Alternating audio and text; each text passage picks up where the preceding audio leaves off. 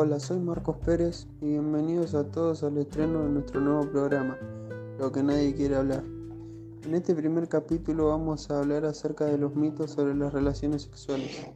Para esta ocasión hemos traído a Abril Miño y a Agustina Suárez, quienes van a exponer diferentes mentiras que giran en torno a la sexualidad entre los adolescentes de hoy en día, generando grandes e importantes conflictos entre los mismos.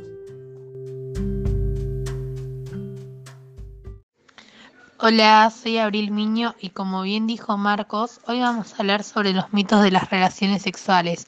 Para eso me encuentro acompañada por Agustina Suárez. ¿Cómo te preparas para el día de hoy?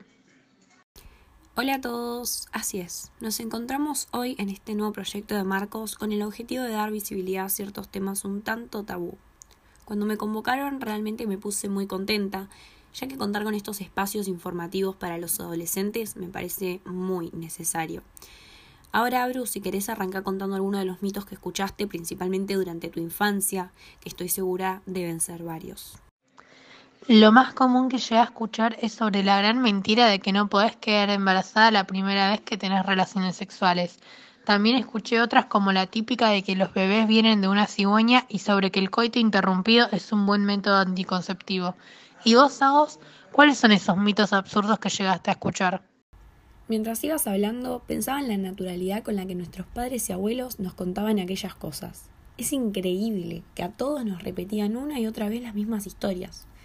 Por ejemplo, ahora se me vienen a la cabeza los casos de chicas y chicos que creen que durante la menstruación es imposible quedar embarazada, cuando en realidad, si bien las posibilidades son menores, siempre existe una pequeña posibilidad o aquellos tipos que vos los ves negándose a usar un preservativo porque afirman que no les entra, les aprieta, no les permite disfrutar. Pero por favor, ¿qué es esa mentira? Ahora que tocaste el tema del preservativo, yo no puedo creer la ignorancia de la gente que dice que las enfermedades de transmisión sexual son mentira o cree que son probables solamente en personas homosexuales. Es que es un tema que se debería hablar más en las escuelas y en las familias. Existen muchísimas enfermedades e infecciones, además del HIV, que si se detectan a tiempo pueden ser tratadas con antibióticos u otros métodos. Para eso también es importante hablar e informar sobre la utilización del preservativo tanto en hombres como en mujeres y sobre todo los cuidados que deben existir a la hora de una relación sexual. Pero también hay que aplicar la diversidad al momento de hablar sobre educación sexual, ya que las personas homosexuales están menos informadas con respecto al tema. Yo quiero tomar una parte de lo que dijiste al principio sobre la importancia del diálogo con las familias, y es que de verdad es tan necesario. Tengamos en cuenta que cuando un niño comienza su transición hacia la adolescencia, se adentra en un mundo completamente nuevo, y es más que obvio que como toda nueva experiencia, esto va a generar miedos y muchas dudas que lo ideal es que se hablen en un principio desde el hogar y que reciban el acompañamiento de sus seres queridos, que sin duda son quienes más los conocen y mejor pueden informar. Sabemos que muchos temas quizás son un tanto incómodos, pero es preferible que obtengan la información correcta de fuentes confiables y que no tengan la necesidad de malinformarse. Justamente muchas dudas que surgen son con respecto a los cambios del cuerpo y los cambios hormonales. Tenemos que saber que son totalmente normales a esta edad y que no hay de qué preocuparse.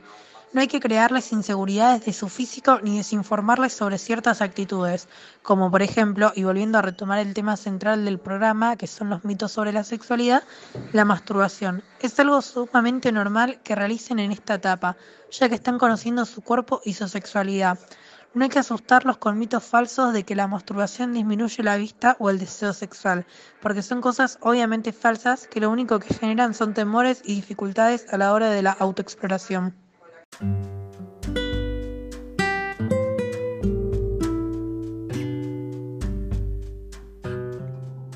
Estoy sorprendido por la cantidad de temas que fueron capaces de abordar y cómo encontrar una relación entre cada uno de ellos. Sin duda fue un capítulo muy agradable y completo en cuanto a contenidos, y me alegra saber que hoy en día son más la cantidad de personas que manejan información válida y confiable. Un placer haberlas tenido en el programa, hasta el próximo capítulo.